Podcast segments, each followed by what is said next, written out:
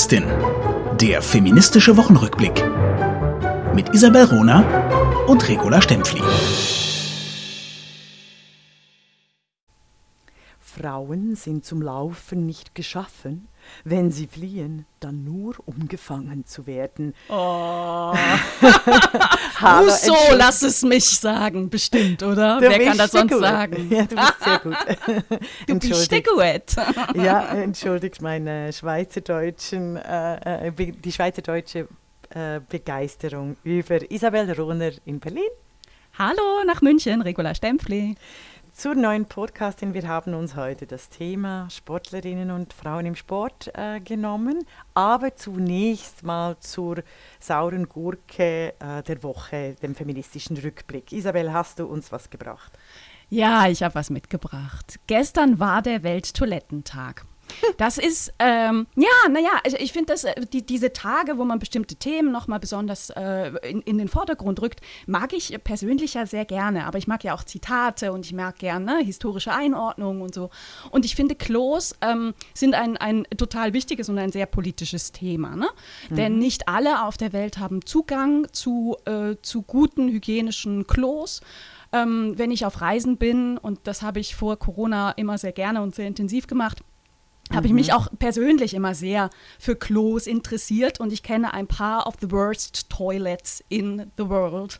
äh, Schon also, ein ne, guter also Buchtitel, das wäre auch mal lustig, ja. ja, Okay. aber weißt also ich finde, äh, für Indonesien auf dem Dorf mit den Menschen sprechen, ne, wie, wie ist eure Versorgung, wo geht ihr eigentlich aufs Klo, sich das mal anzugucken und auch mal selber, selber auszuprobieren, ich finde, das erdet ungemein. Das kann ich allen Menschen nur empfehlen.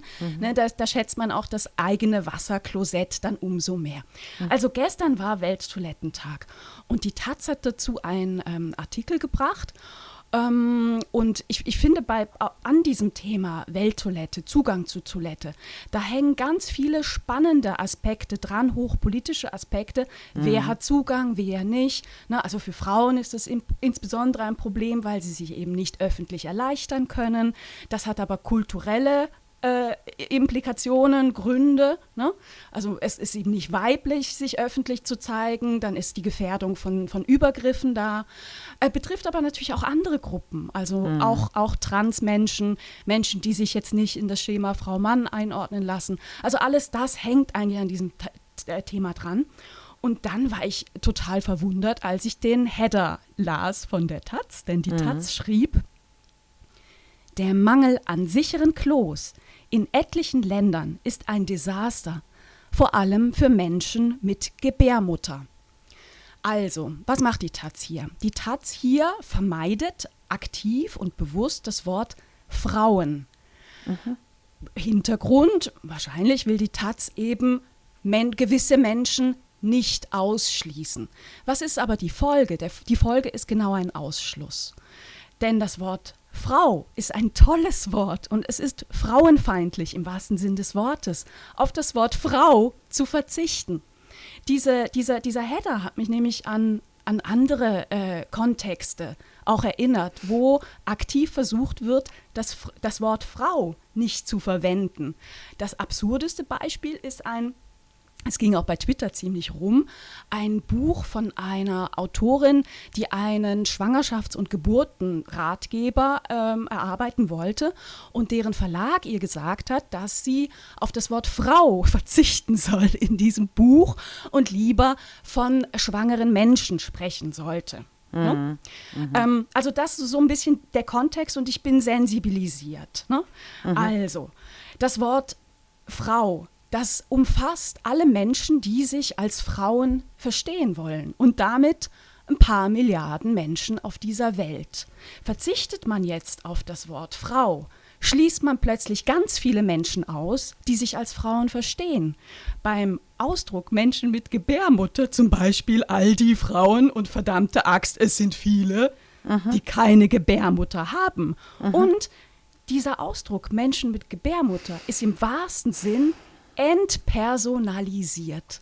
Die Persönlichkeit spielt keine Rolle. Eine Frau ist doch nicht nur ein Mensch mit Gebärmutter, ob sie jetzt eine hat oder nicht. Eine Frau ist viel mehr. Das heißt, hier haben wir ein echtes, echtes Problem, wenn man uns die Sprache nimmt, um Missstände, die insbesondere Frauen betreffen, überhaupt zu benennen.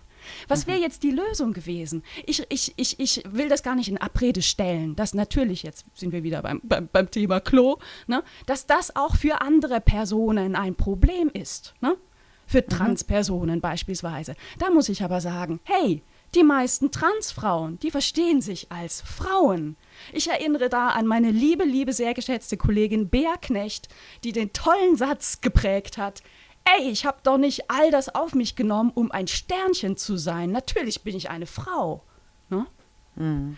Das ist wirklich, ähm, wir wirklich also. ein Problem. Sprache ist zutiefst politisch und was ich gerne ausdrücken möchte ist, wenn ihr etwas sagen wollt, liebe Menschen und insbesondere liebe Medienschaffende, dann sagt genau, was ihr sagen wollt und sagt genau, wen ihr meint. Aber Frauen sind eine Gruppe und nicht jede Gruppe ist, ist automatisch eine Subgruppe davon oder umgekehrt. Wenn Frauen Kartoffelsalat sind und nicht-binäre Menschen sich da nicht unterordnen wollen und vielleicht Pommes frites sind, ist die, der kleinste gemeinsame Nenner eben nicht Chips zu sagen, sondern man benennt dann eben die verschiedenen Gruppen. Das ist die Aufgabe unserer Sprache. Nur dann erreichen wir es, dass eine Wirklichkeit auch abgebildet wird, aber nicht, indem Frauen ausgemerzt werden. Mhm. Sehr klug, sehr klug. Ich habe eine äh, philosophische Deutung dazu. Oh yeah, go for it. Die biopolitische Ausmerzung von Wirklichkeiten, die sich in den Körpern auch manifestieren, entspricht dem Trend unter anderem im Silicon Valley und in der digitalen Transformation, die Wirklichkeit völlig aus der Welt zu blenden. Also wie früher mhm. die Religionen äh, also die mhm. Religion, äh, das Christentum in der katholischen Kirche, ähm, einer hierarchischen Fiktion unterworfen wurde, also die ganze Welt wurde einer hierarchischen Fiktion unterworfen, und zwar die Eroberung der Welt als, als Bild, dass sogar die Menschen selber eben den Stock, den, der sie schlägt, der sie schon lange geschlagen hat, selber verschluckt haben, oder wie ich ja, sage, die ah. Frauen haben auch äh, das Korsett, können es nicht mehr ausziehen, sondern haben es schon im Stammhirn gespeichert. Also was ich damit sagen will, ist, dieser Trend, Frauen nicht zu benennen, ist, wie du sagst, historisch, also ist absolut 19. Jahrhundert, entspricht auch der deutschen Sprache. Also mhm. einfach nur mhm. das, das äh, männliche Generikum zu verwenden. Erstens. Zweitens entspricht es eben der, äh, dem ökonomischen und dem digitalen Revolutionen, also der digitalen Reproduktionen, die alle Lebewesen, alles Lebendige, alles das, was, was quasi noch Wirklichkeit ist, sich davon völlig abzukoppeln und Fiktionen so zu generieren, dass das, die Lebendigkeit, wie die Natur, wie die Tiere, äh, stückweise verkauft werden können. Weil das Mensch mit Gebärmutter zeigt ja auch, ist ja auch eine Zerstückelung des menschlichen Körpers, also sowieso des weiblichen Körpers, aber des menschlichen Körpers. Und das ist eine Tendenz, die wahnsinnig, wahnsinnig powerful ist im Moment und die eigentlich nur dazu dient, ähm, alle menschlichen Bereiche, allem weiblichen Bereiche, äh, zu verk verkaufen zu können. Also deshalb redet Mann äh, und Frau gerne von Sexarbeit, die keine Arbeit ist. Äh, Leihmutterschaft äh, fällt genau in, in dieselbe Kategorie und es ist eigentlich eine Vernichtungsideologie, die dahinter steckt. Da bin und ich ganz, da ich, bin ich wirklich ganz, ich, ganz. Ich will der, der Taz ja äh, gar nichts ähm, Böses unterstellen. Ne? Ich glaube, die wollten besonders korrekt formulieren. Aber wenn wir es jetzt mal ganz, ganz genau sehen, ne? wer mhm. sind denn Menschen mit Gebärmutter? Das sind keine Transfrauen, die haben nämlich keine Gebärmutter, mhm. aber die haben eklatante Probleme, in gewissen Teilen unserer Welt aufs Klo ja. zu gehen. Ja, und es sind eklatante nicht Probleme. viel, es sind auch viele Meine Mutter alte- hat auch alte- keine genau. Gebärmutter. Ja, genau, genau. Viele Freundinnen von mir, erschreckend viele, haben Mhm. keine. Die, die sind alle raus aus, aus dieser Denke. Abgesehen davon, dass ich der festen Überzeugung bin, dass meine Gebärmutter niemanden etwas angeht. Ne? Genau. Also wirklich niemanden. Genau, genau, genau. Ja, ja. Geht raus aus meiner Hose und aus meinem Unterleib sowieso. Ne? Sehr also, schön, was- sehr was- klug. Nein, du hast, was- du hast es gut beschrieben. Ich, ich, ich mache noch einen Artikel darüber, was ich meine mit, ähm, mit der, der Gleichzeitigkeit, der sprachlichen Entfremdung und dem, äh, der digitalen Reproduktion. Ich, ich würde da gerne einmal anschließen. Ich habe große Sympathien für einige äh, Idealistinnen und Idealisten, die sagen, äh, lasst uns doch aufhören mit dieser Aufteilung in Frauen und Männer, wir sind doch alles Menschen. Ich halte das für ein schönes Ziel, aber es bringt uns nicht weiter und es bringt uns sprachlich nicht weiter. Ich kämpfe mein ganzes Leben und ich habe darüber ja auch schon mal ein bisschen erzählt, dass ich vor allem über die Sprache zum Feminismus kam und das schon als Kind, ne? weil ich festgestellt habe, ey, ein, ein Chor mit 50 äh, Sängerinnen und zwei Sängern wird zu 50 Sängern. Das habe ich nie verstanden und ich, ich kämpfe jeden Tag um die äh, sprachliche Repräsentanz. Ich will sprachlich vorkommen, wenn ich gemeint bin. Und jetzt gibt es plötzlich eine Gruppe von wohlmeinenden und sich ebenfalls im Feminismus verortenden Menschen, die äh, sagen, nein, das Wort Frau ist böse, das gehört ausgemerzt. Weil wir wollen, wir sind eigentlich Teil dieser Gruppe, aber eure Bezeichnung passt uns nicht, also muss diese Bezeichnung von über vier Milliarden Menschen weg, ne? weil wir wollen jetzt äh, anders genannt werden. Ne? Ähm, und, und plötzlich kämpfe ich auch noch gegen die. Das ist so absurd. Wäre wär ich das Patriarchat, ich würde mich in meinem Ohrensessel zurücklehnen, mir eine dicke, fette Zigarre anzünden, mich an den Eier kratzen und sagen, oh, wie cool, gib mir Popcorn. Das, das ist unfassbar. Und wir müssen Dinge benennen können, um reale äh, politische Ziele erreichen zu können. Haben wir keine Sprache, können wir nicht sagen, was wir wollen und nicht benennen, wo Handlungsbedarf besteht. Sehr klug. Eben, das, ansonsten sind wir der Herrschaft des Niemands ausgeliefert, einer Unsichtbarkeit, die un, über unsere Körper, über uns verfügt. Hast Also, du das mitbekommen? Ähm, du, du, du, du kennst ja auch die wunder, wunder, wunderbare Inge Bell, äh, Mhm. die im Vorstand ist von Terre des Femmes Deutschland. Ja. Ähm, die hat in den äh, sozialen Medien äh, gepostet ein Bild von, von sich und dann darüber geschrieben, ich bin eine Frau. Du glaubst nicht, was da abgegangen ist in den sozialen Medien. Mhm. Und d- das ist die Absurdität von, Mhm. von Ja, aber das Fem- ist ja Feminismus der Hass, auch Das durchaus. ist der organisierte Hass, ähm, auch gegen J.K. Rowling, also der im anglosächsischen und äh, US-amerikanischen Kontext äh, aufs Massivste getrieben wurde. Oder? Also, dass es eben ein Riesenkampf ist innerhalb der derselben Reihen quasi vorgeben, progressive Positionen einzunehmen, aber eigentlich versteckt sich dahinter äh, sehr klarer Frauenhass und klassische patriarchale Strategien hm. Ich unter hab dem Deckmäntelchen des Wohlgemeinten. Also ich habe Ja. Gender, ich habe Gender und Süßgebäck vor äh, drei Jahren äh, einen Artikel, einen, einen großen Artikel, den werde ich verlinken, verfasst, was es eigentlich heißt, ähm, äh, was im Moment als politischer Kampf und Feminismus ausgegeben wird, ähm, wenn eben diese, äh, wenn Frauen nicht mehr sichtbar Hm. werden dürfen als, als Kategorie Frau. Ich will Also- dir noch eine Sache erzählen. Ich habe das gestern gepostet bei Twitter und dann ging es total ab. Mhm. Das gestern gepostet bei Twitter und dann ging es total ab. Mhm. Und ich habe mich irgendwann aus diesen, die da abging. Und eine, ähm, eine Frau hat sich da gemeldet, die, die auch sehr, sehr kritisch äh, war gegenüber dieser, diesem Verschwinden des, äh, des Terminus Frau. Und die dann schrieb, ich bin Jüdin. Mhm. Ich kann so tun, als wäre ich es nicht. Ich kann es für mich verleugnen. Aber würden wieder Nazis an die Macht kommen, sie würden mich trotzdem vergasen, weil denen ist es egal. Und ich finde, dies, dieser Gedanke ist brutal, aber bringt es auf den Punkt. Und die Analogie ist, ist sehr, sehr gut und sehr richtig. Mhm. Mhm. Ja, ich denke, also ich, ich glaube, wir lassen es hier mit dem feministischen äh, Rückblick. Das ist ein extrem wichtiges Thema.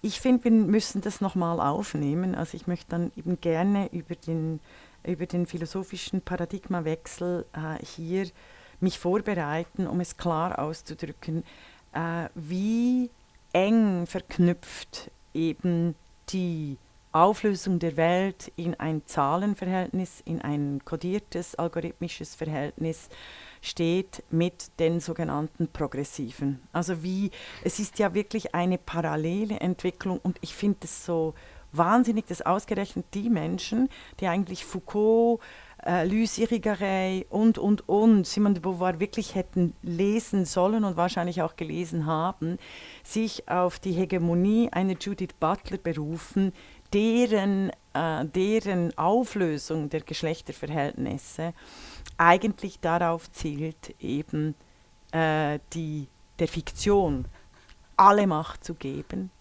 die sie sonst noch nie gehabt hat. Also ja, wir müssen das nochmal aufnehmen. Also, gerne, wir machen das ja noch ein paar Jahre regular.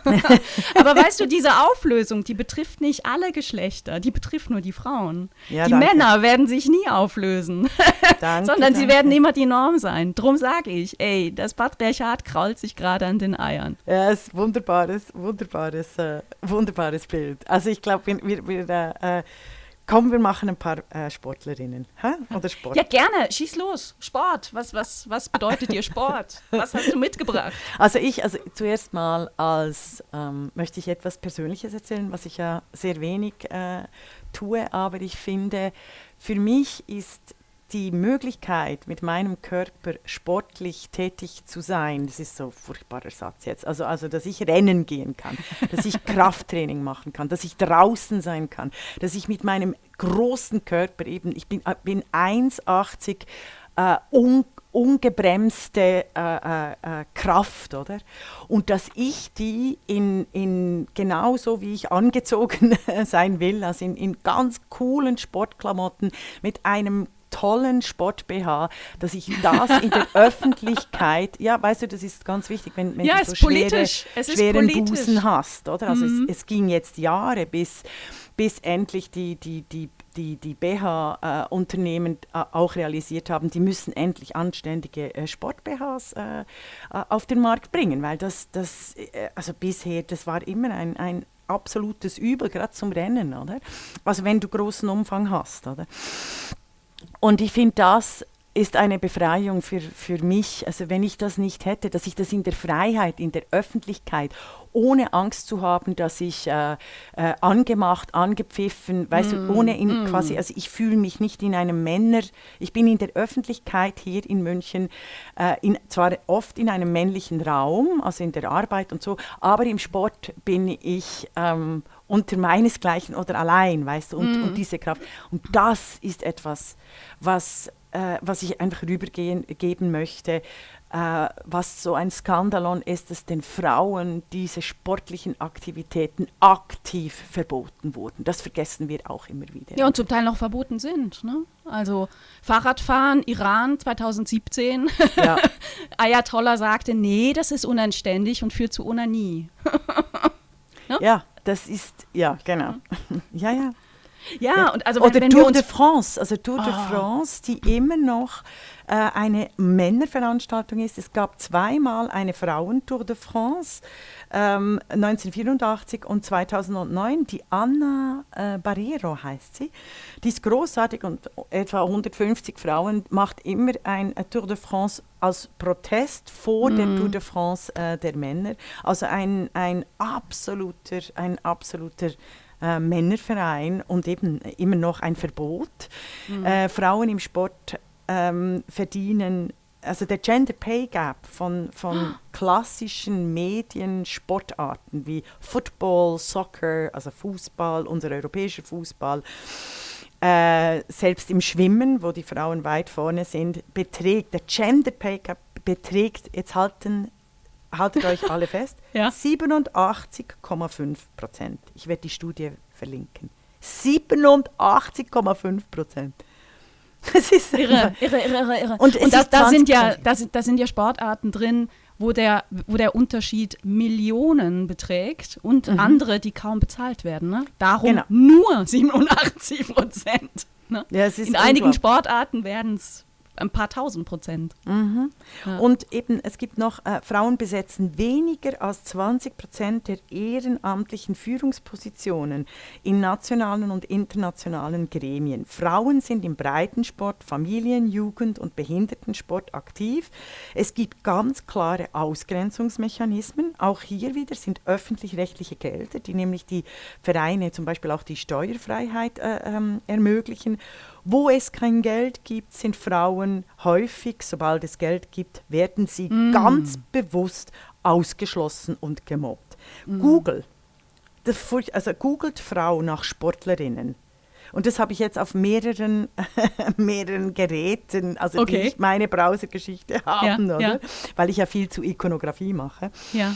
Google, äh, googelt Frau nach Sportlerinnen, also Bilder zu Sportlerinnen, kommen 5 Millionen Ergebnisse und die ersten 10.000 sind alle gefüllt mit die schönsten Sportlerinnen der Welt, die sexiest Sportlerinnen, Deutschlands schönste Sportlerinnen, die Schweizer, das sind die schönsten Sportlerinnen. Also sie werden aktiv auf, äh, äh, nicht auf ihre sportlichen Leistungen, sondern auf ihre, ihre, äh, ihr- ihr Aussehen reduziert. George Orwell, um mal einen Mann zu zitieren, sagte punkto Feminismus und Sport eigentlich den genialsten Satz, Aha. nämlich Sport is war minus the shooting. Sport ist der Krieg ohne das Schießen und da können wir tatsächlich sagen, wie ich immer wieder sage, Kriege sind äh, Triumphe der Geschlechtertrennung. Also im Sport ist es unglaublich. Und je, je mehr ich darüber geforscht habe, jetzt in, die, äh, in dieser Woche, ich werde dann ziemlich viel dazu auch schreiben, umso, umso klarer ist mir wieder geworden, wie Sport und Politik und Kapital ein hierarchisches System etabliert haben, das unglaublich äh, frauenfeindlich, sexistisch, misogyn ist. Und es ein wirklich großer Hut ab vor all den Frauen, den tollen Tennis, äh, äh, Tennisspielerinnen, Skifahrerinnen, Leichtathletinnen, Boxerinnen, wir nehm, nennen da noch ein paar Namen. Hut ab vor all diesen tollen, tollen Frauen, die seit 100 Jahren so viel Durchhaltevermögen gehabt haben und immer noch haben, sich im Sport durchzusetzen. Eine meiner Lieblingssportlerinnen ist Ines Geipel.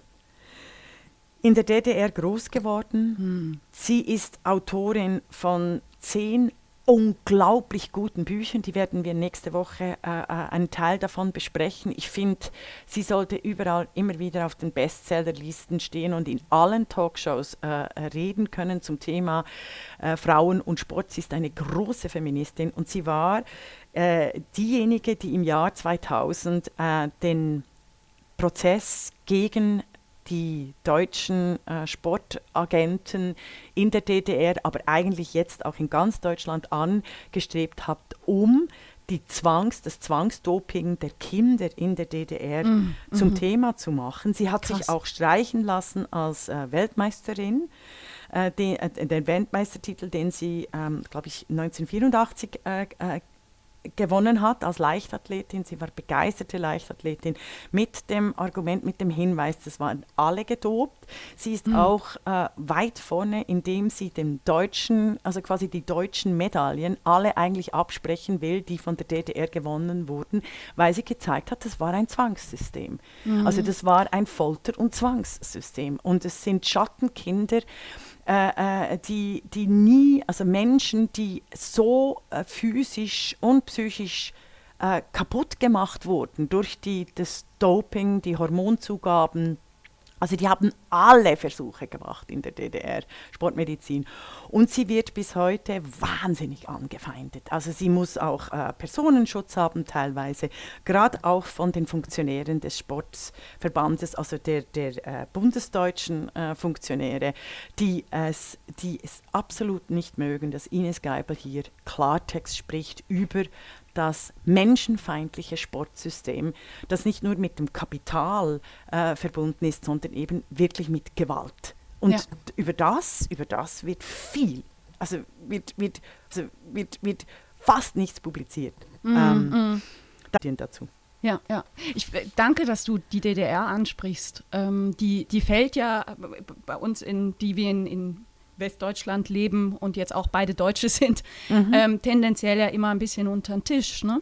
Dabei ist ähm, gerade auch Sport eigentlich auch ein, ein gutes Beispiel, wie, wie unterschiedlich zur selben Zeit agiert wurde, wenn es um sporttreibende Frauen ging. Also ein Satz vielleicht noch zurück zur Historie, einfach um es uns mal vor Augen Unbedingt zu gerne. führen. Ne? Also ähm, ähm, äh, diese, diese, diese, äh, dieses Phänomen, dass Sport getrieben wird, auch als äh, Teamsport, das ist in, in Europa ähm, schon, schon relativ alt ähm, und kommt insbesondere aus England und kommt, du hast es angesprochen, aus einem militärischen Diskurs. Ähm, also es gibt so die ersten äh, Sportclubs im 18. Jahrhundert und die ersten organisierten Sportfeste. Im, Im 19. Jahrhundert kam es dann zu einer Ausdifferenzierung der Sportarten als Mannschaftssportarten. Tata, tata, tata. Nicht umsonst. Also das waren äh, Clubs für Männer, äh, Rudern, ähm, äh, Hockey war, waren so die, die ersten Fußball, ähm, die ersten ähm, äh, Mannschaftssportarten und Clubs, die sich da gegründet haben und richteten sich erstmal nur an, an Männer aus besseren Klassen insbesondere auch mit, mit militärischem Hintergrund. Ähm, Frauen waren in den Vereinen ausgeschlossen und begannen dann auch ab Ende des 19. Jahrhunderts ähm, eigene Clubs zu gründen. Und auch da insbesondere äh, die, die äh, Frauen aus den höheren Klassen, weil die Arbeiterinnen hatten anderes zu tun. Ne? Ja, und die muss man bewegten, auch ganz- sich, die bewegten sich bewegten von sich Natur sowieso. aus, mit Anführungszeichen genau. gesagt. Also eben, Aber, aber dieses Bewegen, das war bei Frauen ähm, völlig anders konnotiert als bei Männern.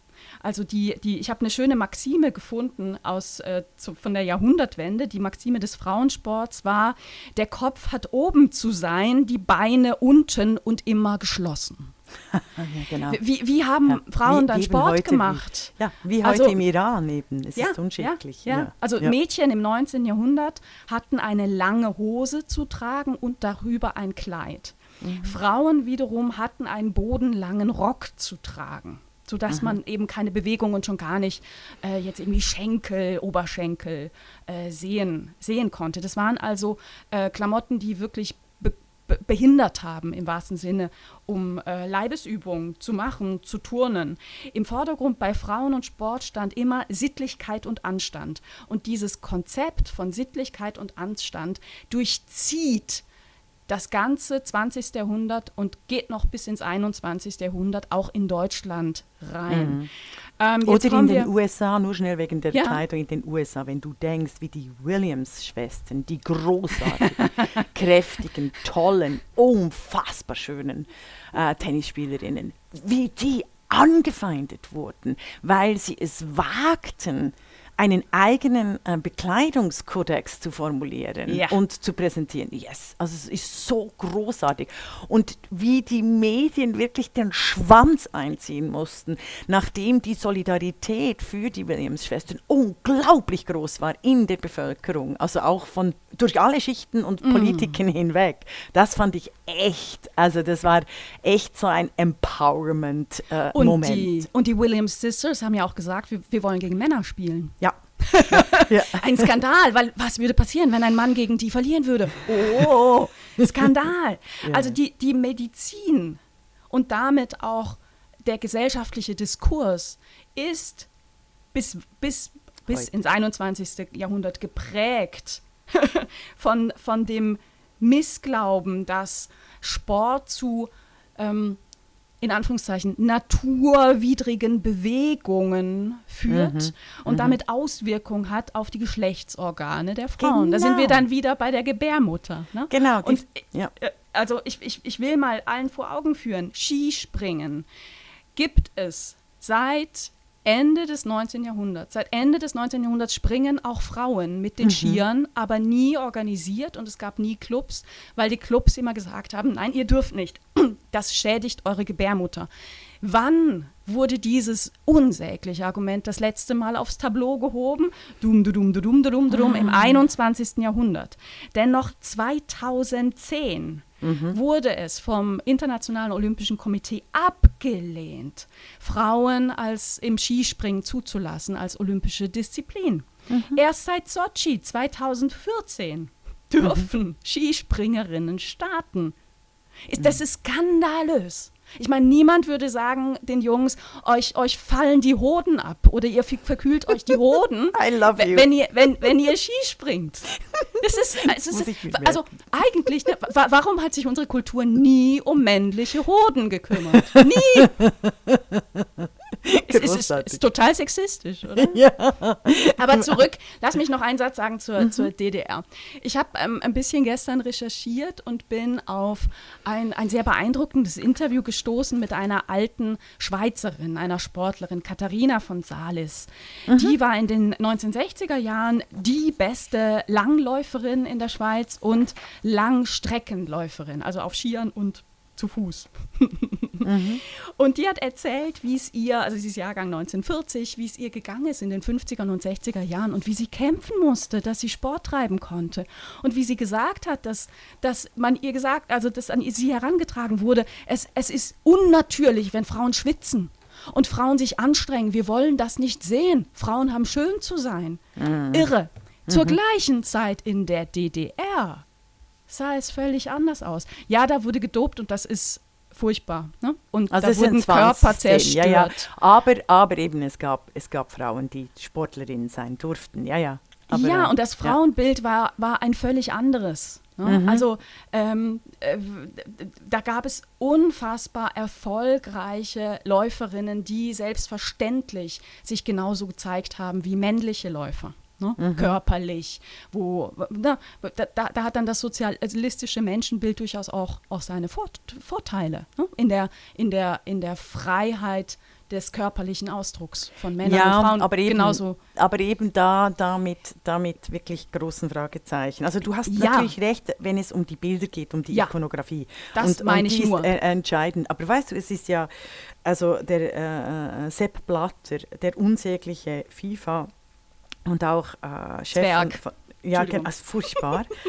Aber ähm, also auf ihn gehen ja, und auch das IOC hat zum Beispiel den Beachvolleyballerinnen. Das ist ein großes äh, Politikum. Oh. Ich hoffe, wir haben es nicht schon erwähnt, aber nee, Be die Beachvolleyballerinnen werden in ähm, in kleine Höschen gezwängt, weil mhm. das eine Vorgabe war vom IOC, weil die wollten mhm. ganz normale Shorts und das IOC hat gesagt, da, damit wir Geld machen und Sponsoren finden für äh, äh, Beachvolleyball für Frauen, äh, müssen die sich quasi auch äh, mit, mit Strippkleidung äh, an, an, nicht an die Stange, aber ähm, aufs, auf, auf den Beach. Und, Was und total unpraktisch ist, weil du hast ja immer Sand im Arsch. Entschuldigung. Ja, so richtig. ist es. Absolut. Es ist völlig unpraktisch. Absolut. Also Sie haben sich auch äh, versucht zu, zu wehren. Ich finde es eigentlich ähm, extrem störend, dass hier äh, keine Klage überhaupt mal Erfolg gehabt hat. Also weil das Zumal äh, die Werbefläche ja viel größer wäre, wenn mehr Stoff da wäre. Ne?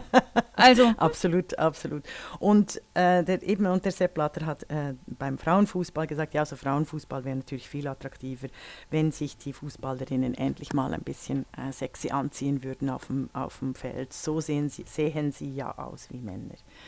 Und das sind alles, das sind alles Zitate äh, nach wie vor existierende Politiken im 21. Jahrhundert. Und dies gleichzeitig, äh, während die Medienmänner äh, darüber klagen, dass es jetzt mal gut sei mit dieser ganzen Frauen- und Gender-Debatte und dass die Frauen doch nicht so tun sollen, dass die Männer jetzt äh, das unterdrückte Geschlecht seien und so. Und ich finde einfach so diese Diskrepanz immer wieder äh, bewusst machen. Also äh, liebe Hörerinnen, wenn ihr äh, nur ein, irgendwie fünf Minuten recherchiert zu, zum Thema Frauen und Sport und Sportlerinnen. Es gibt auch, äh, also ich habe keine Frauenarchive gefunden zu, zu Sportlerinnen. Also ich weiß, dass die Frauenarchive alle große Dokumentationen haben zu großartigen Sportlerinnen. Ja. Ähm, aber eben das ist viel zu wenig äh, vernetzt. Es gibt, glaube ich, nur eine Professur zu Gender im, in, in Köln Sport, wenn ich mich nicht täusche. Also das, was ich in den neuesten Mhm. Studien gefunden habe. Was schön, was, was wieder, äh, es zeigt übrigens auch etwas, 1924 hat Alfonsia Strada den Giro d'Italia gewonnen. Ach, Ja, also oh, die das und schönes eben Beispiel. ja, und das, das sind dann immer wieder, also wir haben jetzt, je länger, je mehr wir die Podcasting machen, realisieren wir, dass es große Brüche immer wieder gibt in der Frauengeschichte, dass es sehr viele Fortschritte gibt, dank Engagement von großen, wunderbaren Gigantinnen und Frauen, die ihr Leben auch geopfert haben, damit es den Ja. nachfolgenden Generationen besser geht. Und dann sehen wir, dass es da so wie eine Wellenbewegung gibt, die dann wieder massiv zurückgeschraubt wird. Das finde ich ähm, geschraubt wird. Das finde ich, ähm, das finde ich äh, der Beginn der Moderne in der äh, Geschichte, äh, der Beginn der Moderne mit dem Buchdruck. Und die Frauen waren vor dem Buchdruck gerade im Handwerk und nicht in den Zünften, aber da konnten die Frauen beispielsweise, wenn der, ähm, wenn der Handwerker gestorben ist, äh, konnte die Frau bis zum äh, ersten Sohn, der alt genug war, das Handwerk zu übernehmen, waren sie die Geschäftsfrauen.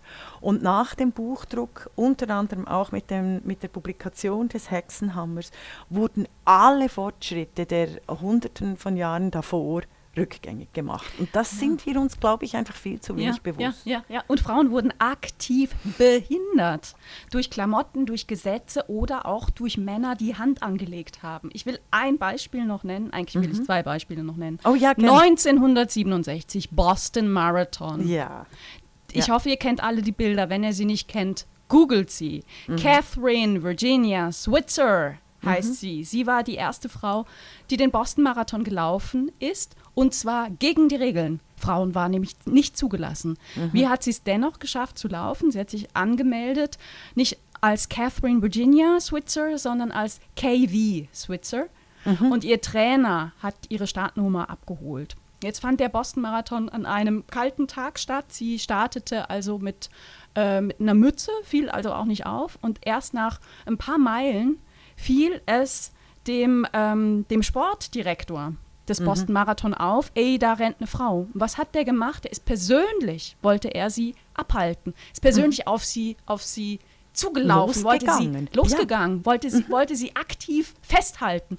Ja. Und ähm, Sie, she shrugs him off. Also das ist ja, sehr beeindruckend. und sie hatte, sie hatte Ja. einen, einen Begleiter beim Boston Marathon und der war Footballer. dann gab es einen Bodycheck und dann war die Sache geklärt.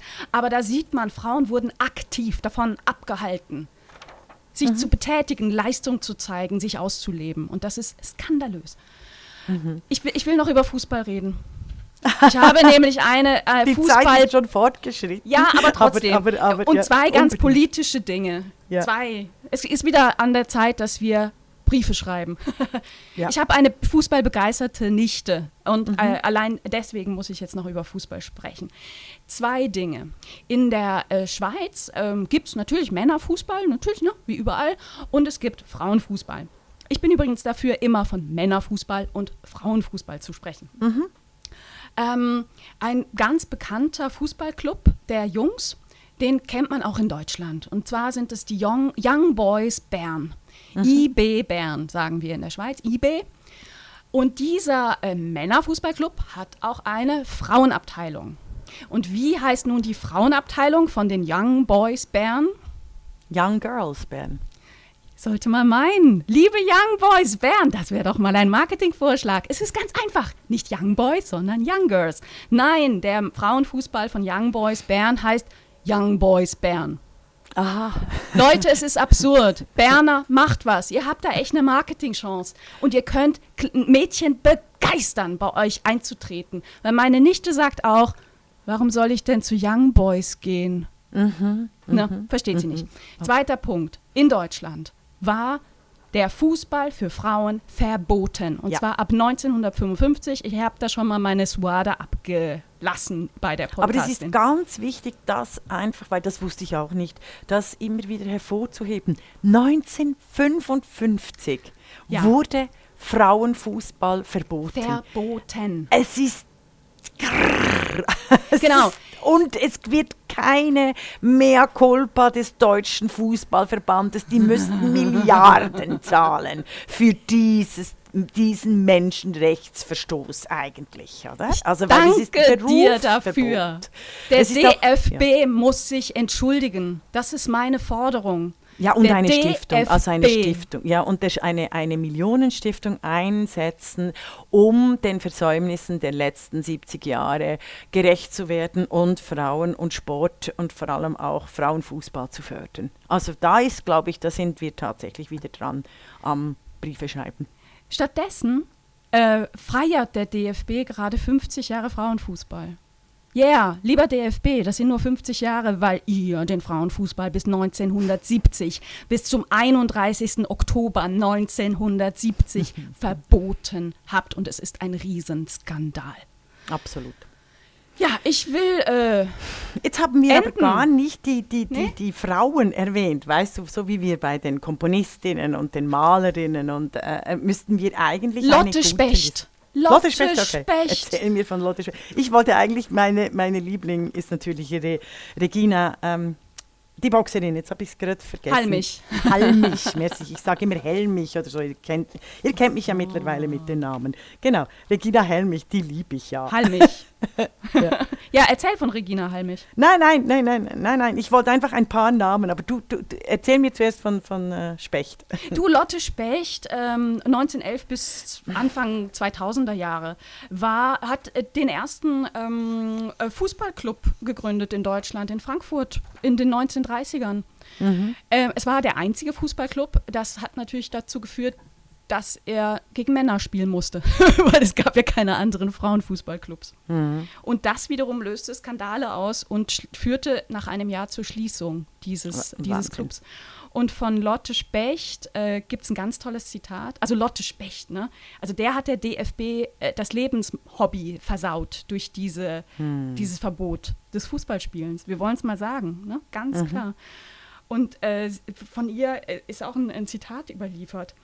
Meine Idee, die kam nicht nur aus der Liebe zum Fußballsport, sondern vor allen Dingen frauenrechtlerisch. Ich habe gesagt, was die Männer können, können wir auch. Das war die Podcastin, der feministische Wochenrückblick mit Isabel Rona und Regula Stempfli.